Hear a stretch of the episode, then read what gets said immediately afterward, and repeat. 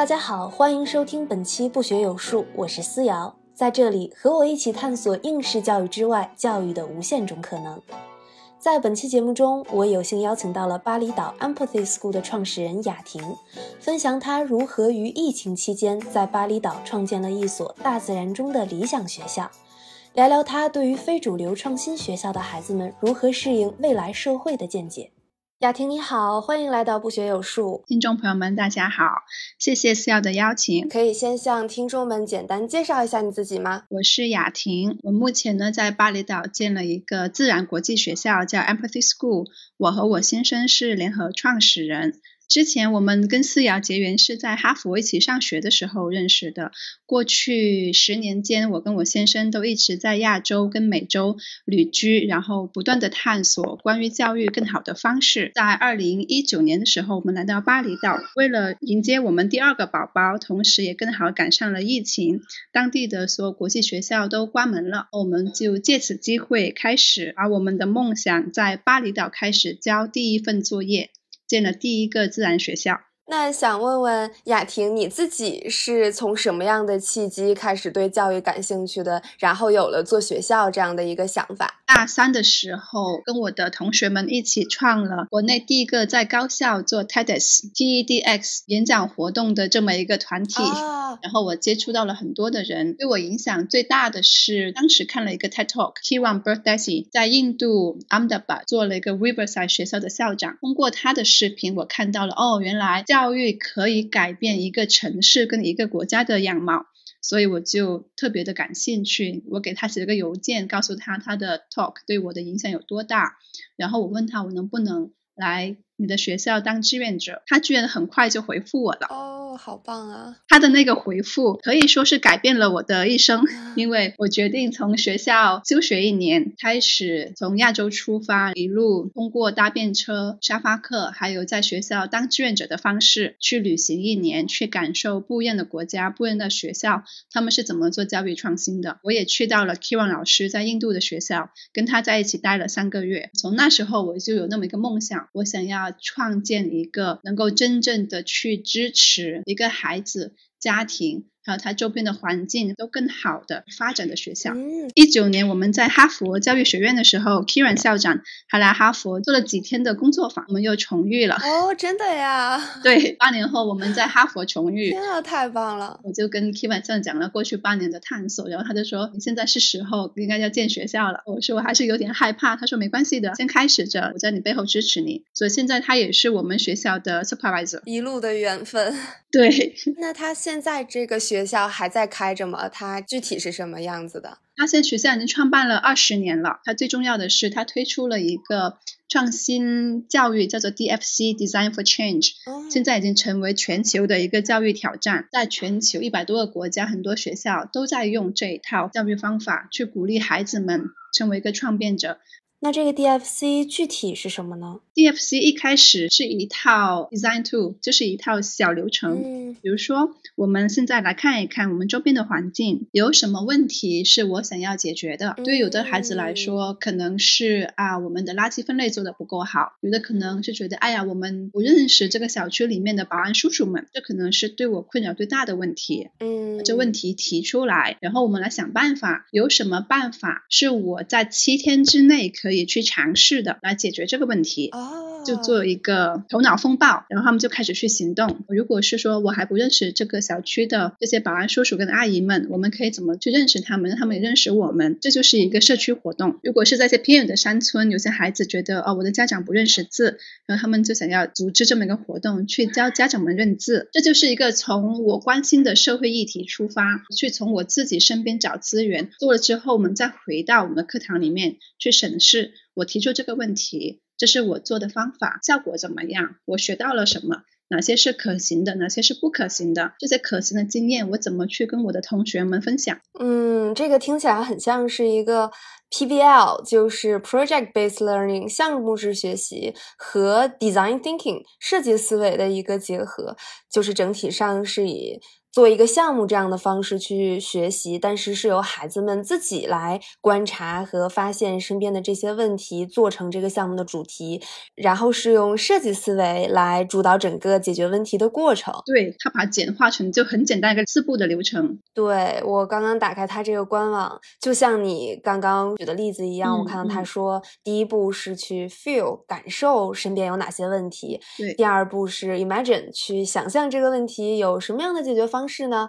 然后第三步是 do 就是去做，去真的用自己的方法来解决这个问题。最后一步是 share 去分享我解决这个问题的整个过程，它的成果去反思和总结。嗯，其实它就是很简单，很容易让孩子去理解和执行，但是又非常完整和成熟的一个发现问题、解决问题、反思问题的一个链条。对对对，我觉得整体上就是很容易让孩子学会，并且能够让孩子去把这种解决问题题的思维带到自己日常生活的方方面面里去。很重要一点是在我做完之后，我要去分享，这就是一个 leadership，一个领导力的培养。我解决问题之后，然后怎么把。有用的经验，把它去分享，让别人也知道我们可以怎么做得更好。嗯，对对对。哎，那刚刚有说到雅婷，你其实是受到印度这个 Riverside 学校的启发，后来其实又去到了世界上很多的地方去探索创新的这些学校。那为什么最后你选择了巴厘岛这个地方来创建你的第一所学校呢？其实我们在过去十年一直都在旅居，一直都在找一个让我们真的觉得可以安定下来。然后开始建社区的一个地方。当时我们去哈佛上学的时候，抱着的想法是在毕业之后我们回清迈办学的，因为我们当时很喜欢清迈，有的清迈有很多的好朋友，也有很多的这种国际家庭，嗯，有这么一个市场需求，需要一个更好的国际学校。但是我们回了清迈之后，其实发现清迈当时的气候就不太好。春天的时候，因为他们要烧山，为了农耕做准备，所以整个城都被雾霾给掩盖着。我们觉得这不是我们自己理想的生活环境。当时又因为已经怀了二宝，以前就听说在巴厘岛有一个很棒的自然分娩中心，我们就想来看一看。生二宝之前已经疫情开始闭关封锁了，所以就很顺其自然的留在了巴厘岛，把想做的事情给做了。其实我还挺好奇的，你们当时到了巴厘岛之后是怎么开始去建设这个学校的？我们当时到了巴厘岛的第一件要事是找到一个家，让我们觉得安全跟舒适，去迎接二宝，同时也是给大儿子有一个足够的空间，让他的其他朋友来家里玩。因为我们过去很多年一直都是在不断的换地方居，他从来没有邀请朋友来家里 play date 的机会，所以这一次我们就想要找一个。适合孩子们玩的地方，然后我们特别幸运的找了一个房子，房子很简单，但是花园很大，然后还带有泳池，而且周边没有邻居，都是田。我们是在疫情封锁期生的孩子。岛上的国际学校都已经关门不再上学了，都转成了网课。嗯，因为我们不太相信网课的作用，所有的孩子跟朋友的孩子就一直在家，我们自己玩跟教。后来在二宝出生之后，决定我们开始做一个正式的 home school，就因为我们有这么一个地方，身边有很多朋友，他们都也不太想自己在家上网课。于是我们就这么开始了，从两个孩子到四个孩子到八个孩子到二十，也就是两个月的时间。好棒呀！真的是像你说的，它是一个自然而然、不断生长的办学过程。其实刚刚雅婷有提到 homeschooling 家庭学校。它其实也算是欧美流行挺多年的一种教育形式了。对，基本上就是到了上学年龄的孩子们，他们不去学校上学，而是通过其他方式来进行学习，比如说上网课，或者是在家长或者家教的指导下，在家里或者去其他的地方，比如博物馆啊，比如到处旅行啊，来进行学习。那它最大的好处呢，就是整个学习体验是非常个性化的，因为老师或者是家长都是非常了解这个孩子的特点嘛，能够完全根据他自己的进度、需求或者是兴趣来带领学习。对，但是怎么说呢？很多人其实也在说，homeschooling 因为没有像学校班级这样一个团体学习的环境。可能会让一些孩子失去了锻炼人际交往能力的机会。那我也很好奇，雅婷，你们的学校也是从家庭学校生长出来的，那它和其他的这种家庭学校的区别在哪里呢？我们是从 homeschool 开始的，但是可能跟很多做 homeschool 的家长不太一样的是，我们一开始就心里有了一套计划，关于教师的管理、聘用、所有的流程设计，就算连预算已经在哈佛上学时候全部都做好了。所以其实是早就有这样的一个打算，只不过刚好是疫情。还有在巴厘岛这样的一个境遇，推着你们把这个计划给落实了。对，现在我们学校刚好满一周年，很多朋友都特别吃惊，说你们一年就做这么好。我说是啊，因为背后是十年的积累。是的，是的。那既然提到了学校，雅婷要不要介绍一下 Empathy School 是一个什么样的学校？我们的学校是一所在稻田中央野蛮生长的学校。嗯，这个学校百分之九十都是户外外的场地，只有三个建好的房子，一个是办公室，一个是幼儿园睡觉的地方。一个是我们的英语教室，也是图书馆，其他所有的课程跟活动都是在户外发生的。我们在四千多平米的校园建了很多个小竹亭，这竹亭就是教室。我们还有一个小林子，是由香蕉树跟其他果树围起来的一个小林子，那里是我们的艺术教室。哇！对，所以我们的一切的发生其实。都是在自然里面。当我们上课的时候，孩子们从一个竹亭到另外一个竹亭是需要走过稻田的，所以每一天对孩子们说运动量都特别的大。哎，其实我在最开始知道你们学校的名字叫 Empathy School 的时候就很好奇，因为感觉这是一个很特别的名字。那你们为什么要把学校的名字定为 Empathy 这个词？中文翻译过来大概是共情、同理心这样。我们中文名叫赤子心，嗯，英文名叫 empathy，这是一个人与人之间和谐相处的一个根本，对，也是教育的基本。我们能够看见自己，看见他人，我们这种良好的互动才开始。嗯，我们学校的一个使命是我们想要培养更具有同理心的领导。如果说这个世界上不同的行业领域里面的领导人，他们都更具备同理心，那我们这个星球会不会更好一点？所以这个是我们的发心。然后翻译到中文，我觉得赤子心会比同理心。共情这些更加接近我们自己的初心。赤子心还有一个就是，无论世界如何变换，啊，我们自己依旧是个赤子。嗯，说到同理心、赤子心这些性格。或者说是一种情感能力吧，其实也让我想到了现在，尤其是在比较低年龄的儿童教育里面特别流行的一个词叫 SEL（Social Emotional Learning，社会情感学习）。那不知道这个 SEL 是不是你们学校的一个比较核心的理念呢？我们主要是以 Social Emotional Learning 社会情感学习。为基础，因为教育的发生不是冷冰冰的，是需要有温度的，有一个真诚的关系里面，真正的学习才会开始。所以对我们来说很重要的是，每一个孩子跟每一个老师。他们在学校里面都感觉到它是安全的，它是受欢迎的。我们的社会情感学习，同时还有 NVC 非暴力沟通的一个背景，因为我跟我先生都学习了好多年的非暴力沟通，以前也在亚洲做非暴力沟通家庭营，所以我们的学校也是另外一个把非暴力沟通家庭营变成了一个日常学校的这么一个探索。嗯，因为我有在你们的学校官网上看到你们的课表嘛，我印象非常深刻的就是课表底。下是有一列计算式，统计了这一周的课表里每一个种类的科目学习的时长。我记得统计下来之后，这个 social emotional learning 就是社会情感学习，其实是你们学校一周里孩子们上课时间最久的一类科目。对。我就觉得很神奇，因为它并不是一个我们通常意义上能在学校里，尤其是小学里能够见到的一种科目。嗯，所以感觉比起传统学校这种更重视数学、更重视语言能力，或者说更重视 IQ 知识能力培养的这种观念，其实 Empathy School 给给我的感觉好像更重视 EQ，也就是我们通常意义上说的情感能力的培养。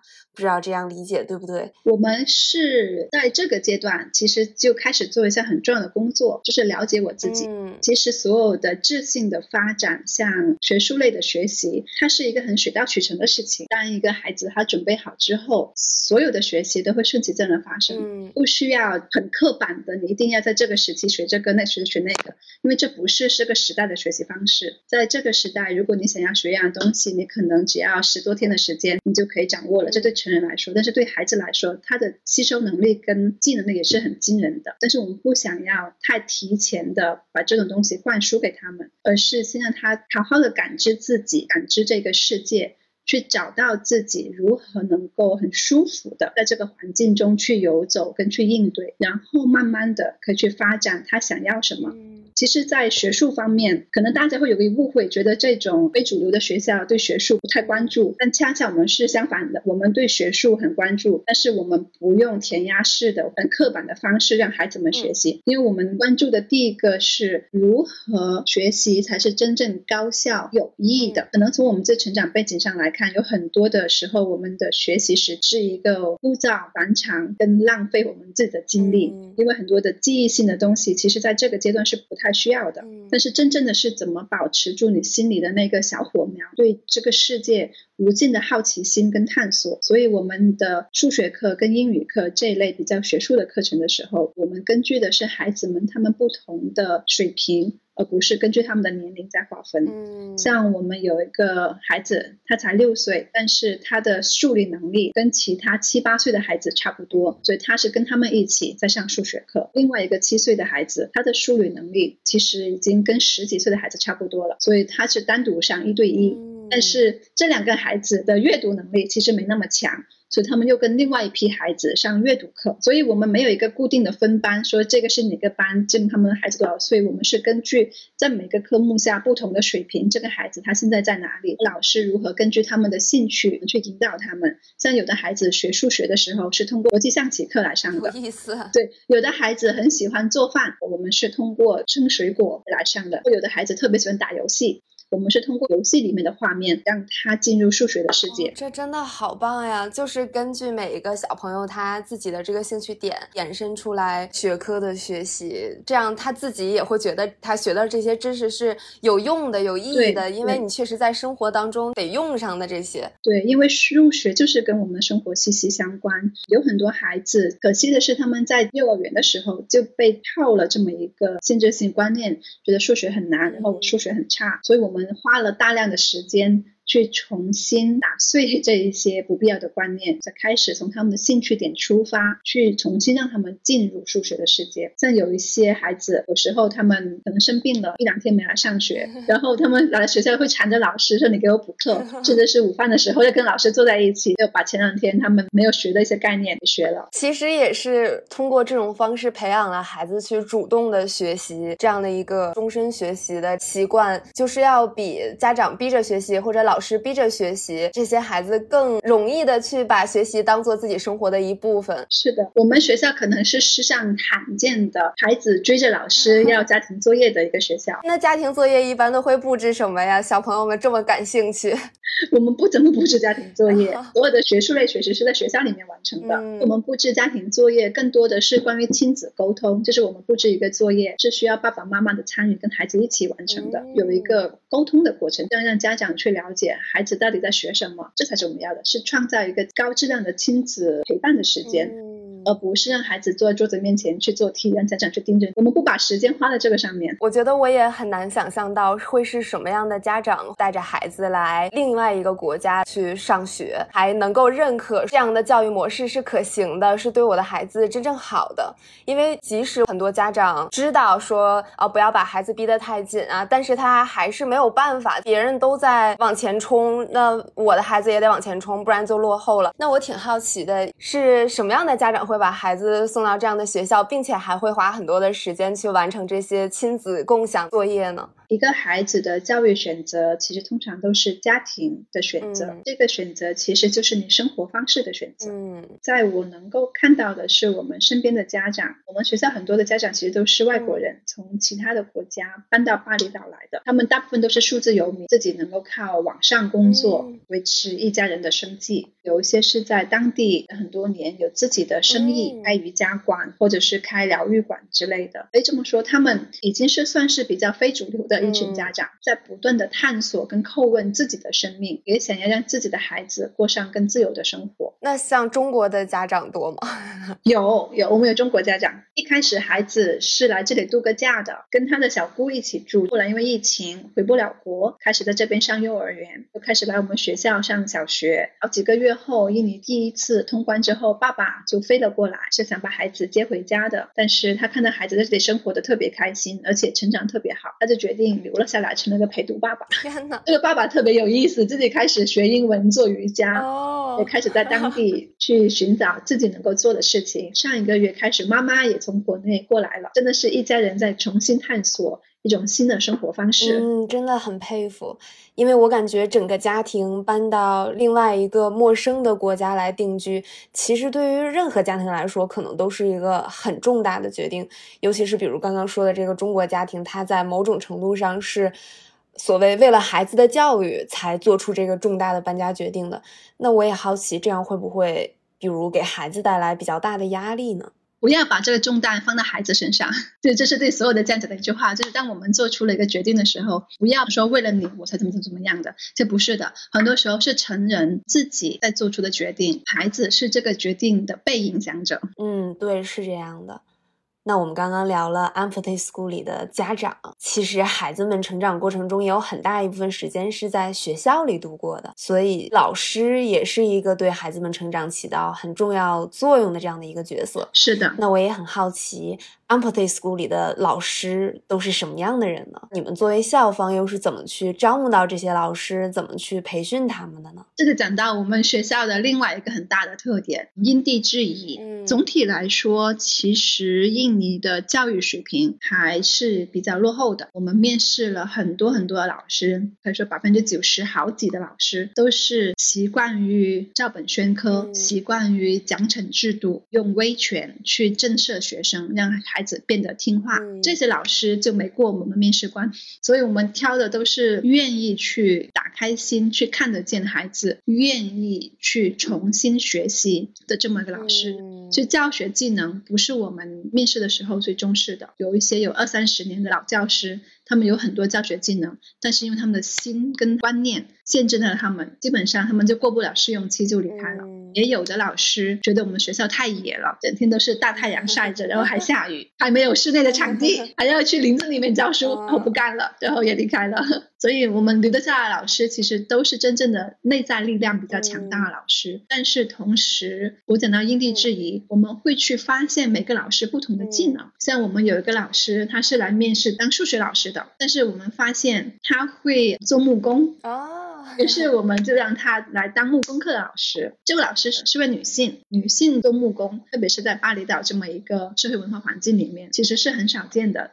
所以我们就想要传递给孩子们的这么一个概念，就是这些职业跟你的性别是没有关系的。是的，是的，老师自己也算是学生们的一个很重要的这种 role model，他们的榜样。我们有另外一个老师，他一开始来我们学校时候，他是个园丁，他只是来浇花跟修草坪的而已。然后我们发现他英语讲的特别好，然后也发现哦，原来他会做陶艺，他的手工能力特别强。后来还发现他能够徒手抓蛇，这个好厉害。对，这个老师就变成了我们那个自然。课的一个老师，因为他在这个村子里面长大，他会带孩子们外出去探险，去认识整个村子的地理环境，认识动物，认识植物。所以对我们来说，不是去按自己心里的那个套路去想我找什么老师，而是去把这些经历了一轮筛选之后留下的老师，去发现他们自己身上的闪光点，去发挥他们的特长，去教孩子们。因为教育就是生命影响生命，只有一个生命状态好的老师，孩子们会因此受到感染，然后去。探索他们自己的技能。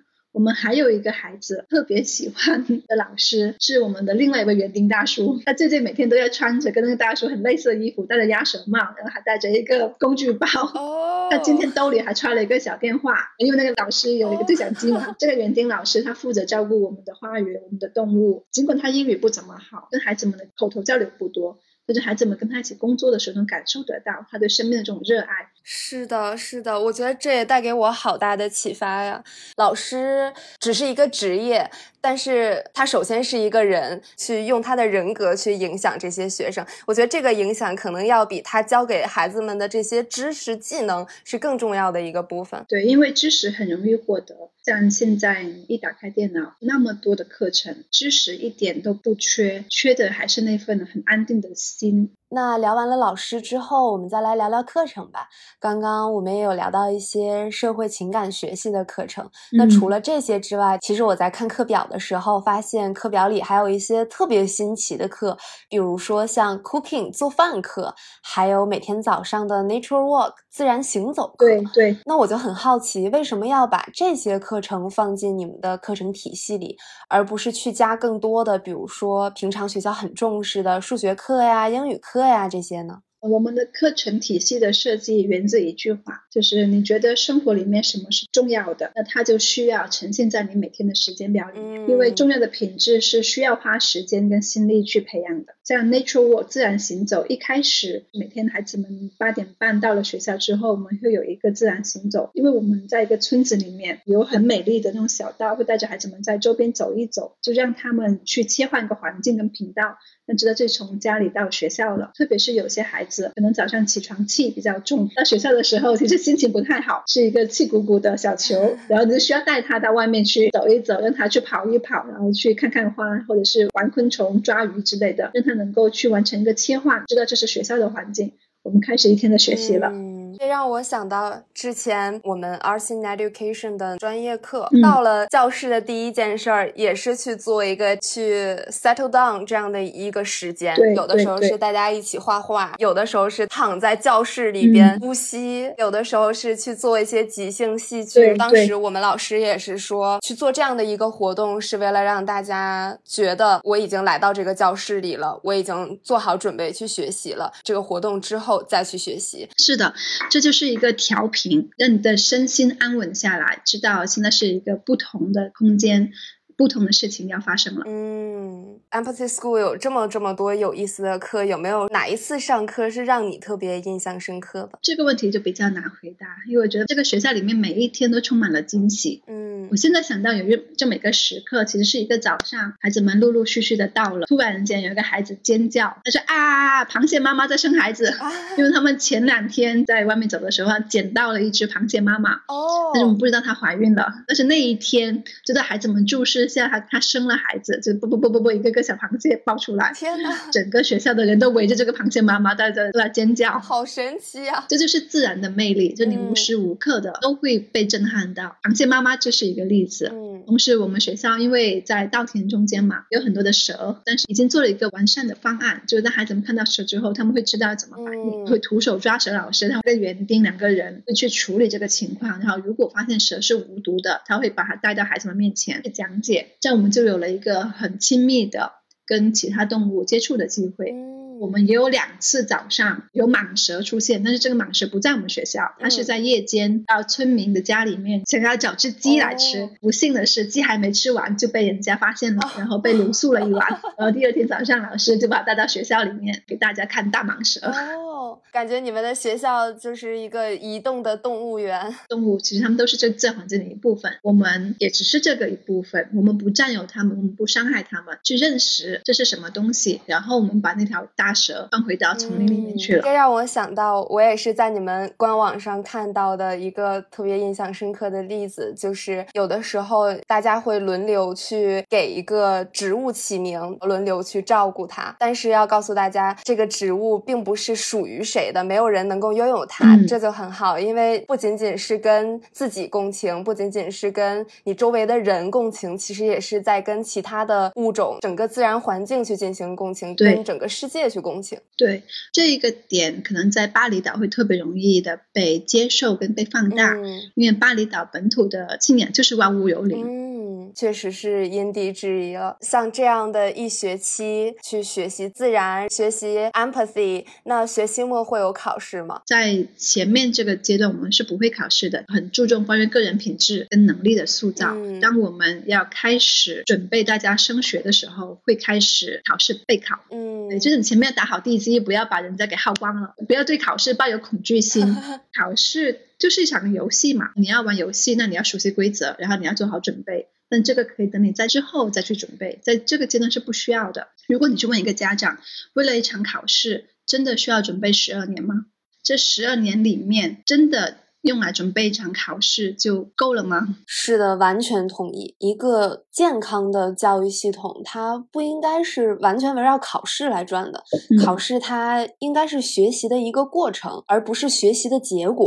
那没有考试的话，Empathy School 是怎么去衡量学生的表现的呢？在学期末的时候，我们会跟家长做一对一的面谈，会有三十分钟的时间，几位老师坐下跟家长来谈过去的这三个月。我们做了什么事情？我们观察到孩子在不同的方面有哪一些是进步了的，哪一些是我们还需要一起工作的。我们提出来的方案是这样子，我们想要家长在这方面给我们支持。嗯之前在做教育项目的时候，很强调的一点就是要展示给家长获得感。嗯，你要让家长知道上了这门课或者经过这段时间的学习，孩子能够获得什么。但是我刚刚听了你说的，我觉得就很有道理。不是说这个获得一定是一个成绩，是一个分数。很多时候这种获得都是这种潜移默化的、很细小的细节，需要家长和老师之间去进行深入的沟通才能够知道的一些成长吧。对对。然后还有一个核心的问题吧，你们的这种学校就确实是非常非常理想的。如果没有现实世界的升学压力的话，可能很多家长都很希望他们的孩子能上这样的学校。嗯，但是问题就在于没有在应试系统里去成长、去培养，而是在这个自然环境里有点散养出来的这种孩子，他们未来。怎么去考学呢？是怎么去和大学做连接呢？如何保证他们在社会上的这种竞争力呢？这是一个办学者基本的一个社会责任，对孩子负责。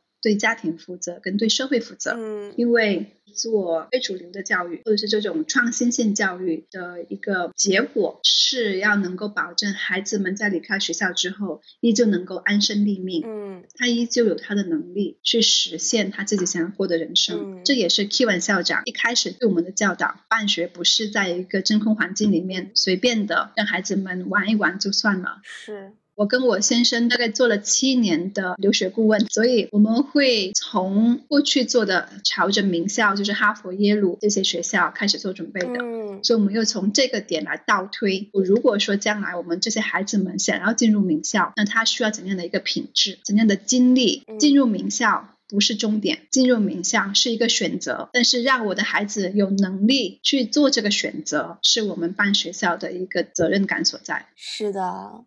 哎，那我知道 Empathy School 现在接收学生的年龄段是二到十二岁，嗯，相当于幼儿园到小学的这个阶段嘛，嗯。那我很好奇，就是这些学生从 Empathy School 毕业了之后，他们可以去什么样的中学来继续这种很自然的又能够兼顾品格培养和之后升学的这种教育呢？我们的目标是在接下来几年也会建立起高中，就是从二到十八岁全覆盖，因为在乌布还没有一个特别。好的高中，我们也是在做准备，想要建立，就希望能够再次得到天时地利人和，能够把它给做起来。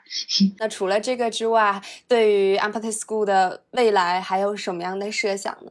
其实我们一开始的设想，Empathy 是一个小而美，就是那种小微校。嗯，我们这个校区可能就四五千平米的校园，大概七十五个孩子就是一个理想的量。如果多了，我们会在其他地方再开分校。嗯，因为我们想要我们社区跟家的感觉，让每个孩子跟老师都能够有充分的时间跟空间去认识跟相处。一开始我们去哈佛上学的时候，我们提的建学校的计划是游牧型学校，因为我们本身跟我们朋友很多都是游牧家庭。喜欢在不同的国家生活，但是如果你有孩子，那教育就是一个逃不开的话题。嗯，那如何能够有一个可持续的，又是你认可的教育体系，就是我们一直在探索的。所以我们希望的是能够在不同的国家。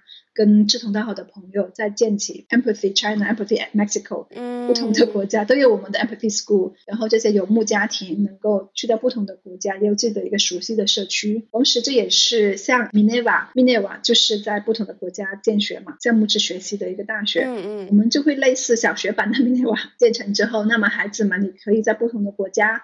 去体验、跟生活、跟学习，这真的好棒呀！这都是理想，希望能够吸引到 同龄的人一起来建立。大家现在谈到的内卷啊、鸡娃呀这些话题，其实已经让大家注意到它的不合理性，注意到它其实对于孩子身心发展的影响了。那我觉得，其实像你的学校是可以给这个困境提供一种可行的答案吧？希望是吧？因为在美国、芬兰还是中国还是日本，大家都觉得现行的教育不可行。都觉得这个适应不了未来的发展，嗯，那我们到底需要做什么？这是成人的责任，而不是把他觉得啊，我无能为力，那孩子呢就是这么经历好了。对对对，是这样的。我希望是大家能够更加开放的去看待这些所谓的教育理念，嗯，因为人的发展有共同的规律，但是其实每个又都是不一样的。对，那我们有没有可能不要只是用一个教育体系、一个教育方式去套，去觉得啊，可能华德福培养出来孩子就一定是好的，或者是蒙特梭利，或者是男的职业教育还是快乐教育？嗯，有没有可能是就先看到孩子，先看到老师？因为在教与学里面，这两方都是特别重要的，要考虑到怎么去促进老师的成长，跟促进孩子的成长。去想想，在我们现有的资源里面有什么是能够用得到的。像在我们学校，其实我们就是一个结合体，我们也不完美，也不理想，我们有很多可以提高的方面。但是我们一个核心就是先看见孩子跟老师。嗯，教育这个事情适合。无论是适合孩子，还是适合老师，还是适合这个家庭，适合永远比所谓的正确更重要。是的，是的，是的，没有一个套路一定会怎么怎么。像我们也说，我不能保证在 empathy 学了这么可能从你两岁到十八岁之后，你一定能够进到名校，因为这又是一个套路。对，但是我们怎么去保持的是让我们的家庭跟孩子永远知道你永远有可能性，你永远有选择，你永远有这个能力去做这个选择。对对，是这样的。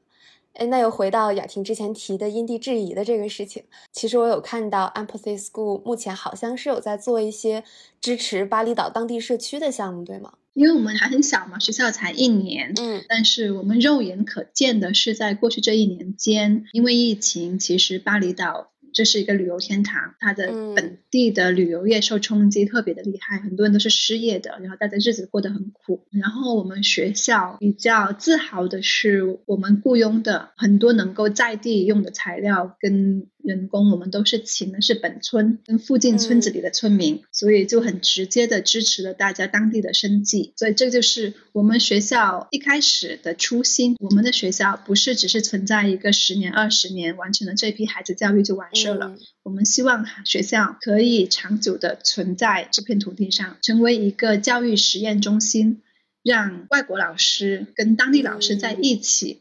能够去变成一个教师培训中心，去赋能其他的老师，这样子才能够真正的一步一步的做出更多的关于生态的一个转化。嗯，然后同时我们也在考虑的是如何能够更加长远的、可持续的去给我们周边的环境带来一个变化。嗯，我们现在开始做农夫市集，就是希望通过购买力来让我们的邻居们看到啊，如果我们可以改变一下我们的工作方式。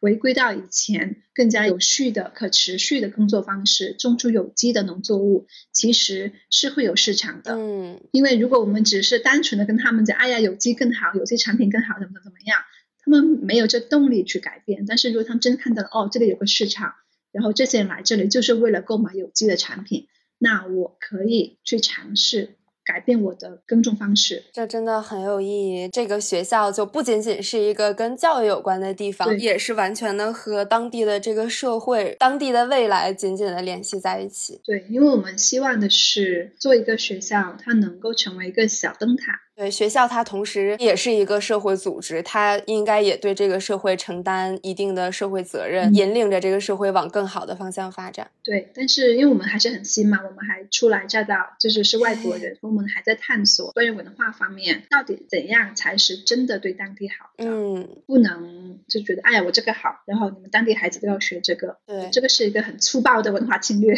所以我们还在慢慢的探索到底什么是我们的村民们需要的，什么是我们可以。给的，嗯，如何在保育他们的文化的基础上，我们来提高教育水平。嗯，这其实也是 empathy 的一种体现。对我们不想要做文化侵略，不想要让一堆外国人过来指指点点。嗯哎呀，你们这个不好，你们那个不好。